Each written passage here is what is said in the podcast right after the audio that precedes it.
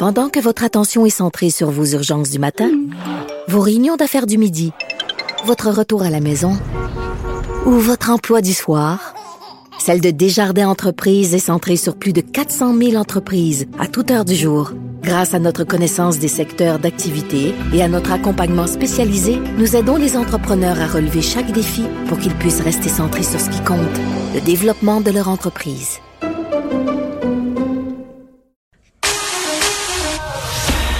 Question sans réponse n'est pas une réponse. Geneviève Peterson. Cube Radio. Lundi, je, suis avec Alexandre Moranville-Ouellette. Salut, Alex. Bonjour, Geneviève. Bon, euh, surprise. Ben, on fait surprise, pas surprise. Je sais que tu nous tiens tout le temps au courant de nos amis euh, de la communauté euh, QAnon. Là, on a eu des élections hier en France. Emmanuel Macron qui l'emporte, euh, je pense, son cinquième mandat, c'est ça? Euh, bon, on embarque dans un Quelque deuxième, deuxième gros mandat, c'est que c'est des Ah mandats de 5 ans. Ah, c'est ça, excuse-moi. C'est ça, ça. D'où ma confusion avec le chiffre 5. Tu me Voilà. pardonneras, j'ai bu seulement un café ce matin.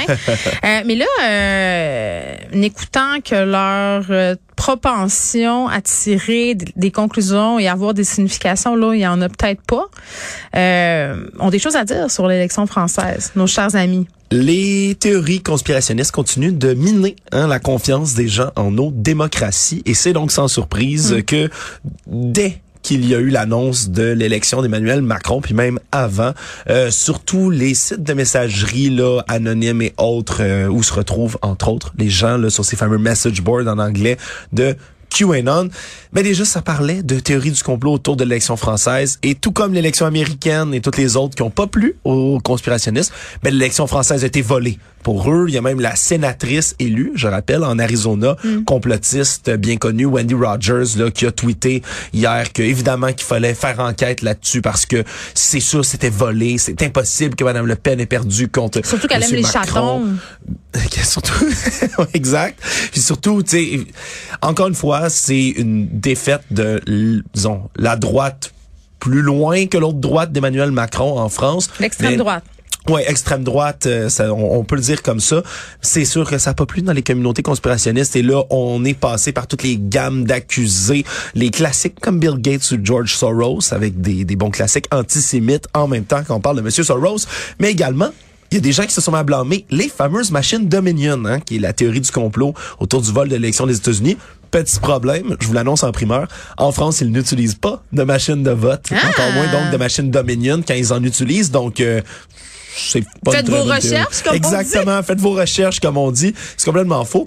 Bref, ça risque de prendre moins de traction, heureusement quand même, là, que ce qu'on a vu aux États-Unis, où encore une grande frange Mm. des gens euh, refusent de croire que l'élection a été bien gagnée par Joe Biden. Mais tout de même, ça vaut la peine de le souligner. Chaque fois qu'il y a un résultat électoral qui est plus propice aux complotistes, ils vont s'en plaindre. J'écrivais tout récemment euh, sur les accointances que semblent entretenir certains complotistes québécois, voire même canadiens, euh, avec tout le discours euh, de Vladimir Poutine sur l'invasion en Ukraine. Puis ça avait beaucoup fait réagir ce texte-là, parce qu'à la grandeur de la planète, on voit justement que bon, les grands mouvements de l'alt-right et tout ça ont tendance à soutenir euh, le président russe.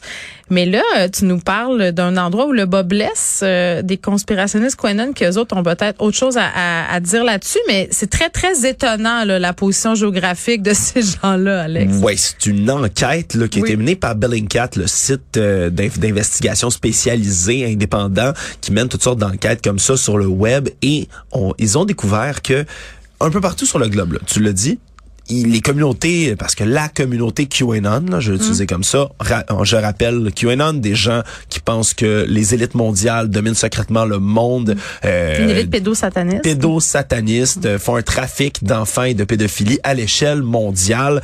Euh, bref, ont toutes sortes de croyances, c'est ce que je parlais un peu plus tôt aujourd'hui, mais partout ou presque, on semble là, embrasser les mensonges poussés par Vladimir Poutine Ouais. euh, pour toutes sortes de raisons. Hein. Vladimir Poutine, c'est un, un- quelqu'un qui était adulé presque par le président Donald Trump, hein, qui Oui, le, le vantait comme un génie. Eux autres, ils, ils prônent aussi une espèce de, d'espèce de Bing Bang pour secouer euh, l'ordre établi. Exact. Euh, puis ça joue dans la narrative de QAnon. Et les Russes, hein, les autorités russes le savent. C'est pas pour rien. Je suis dans plusieurs groupes, là, entre autres, là, de, de d'ex-camionneurs pour la liberté, par exemple, des gens qui veulent organiser toutes sortes de manifestations contre les mesures sanitaires et autres.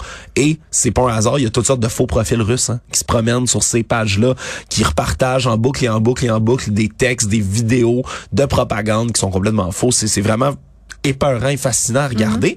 Mais il y a un endroit où la communauté QAnon dans le monde semble ne pas croire les mensonges russes. Et c'est en Russie elle-même.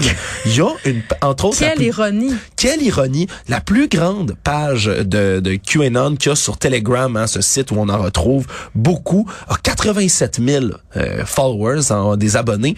Et ces gens-là ont publié là, dès le premier jour d'invasion en Ukraine toutes sortes de messages anti-guerre. Se sont mis à partager des publications en disant les Ukrainiens sont nos frères, je comprends pas que ça se passe, euh, priez pour nos âmes et pour nos péchés. Vraiment toutes sortes de publications, même si c'est pas complètement unanime, mais les, les administrateurs entre autres de cette page-là qui sont mis à publier toutes sortes de messages donc de fratrie, ce qui joue complètement à l'opposé de ce qu'on voit d'habitude.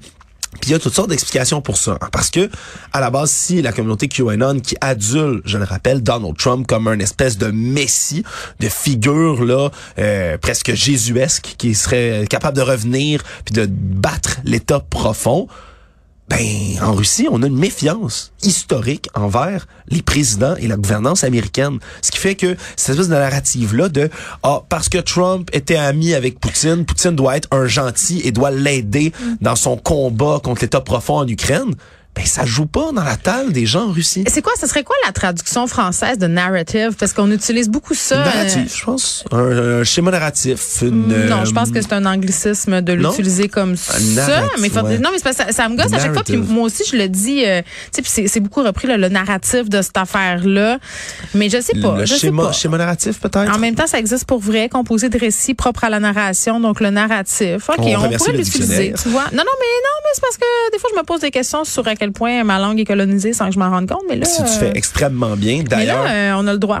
je suis très contente. Regarde, on vient de s'en rendre compte en direct. c'est génial. Et donc, c'est cette trame narrative, on va le dire comme ça, qui est, est jouée par le Kremlin encore et encore, mm. qui habituellement là, nourrit les complotistes aux États-Unis, des gens qui devraient évidemment là se méfier de Poutine au maximum. Ben, en Russie, ça, ça ne prend pas. Alors, je trouvais ça assez fascinant quand même de, de, de, de voir tout ça. Paradoxe quand tu nous tiens. Merci, Alex. Salut.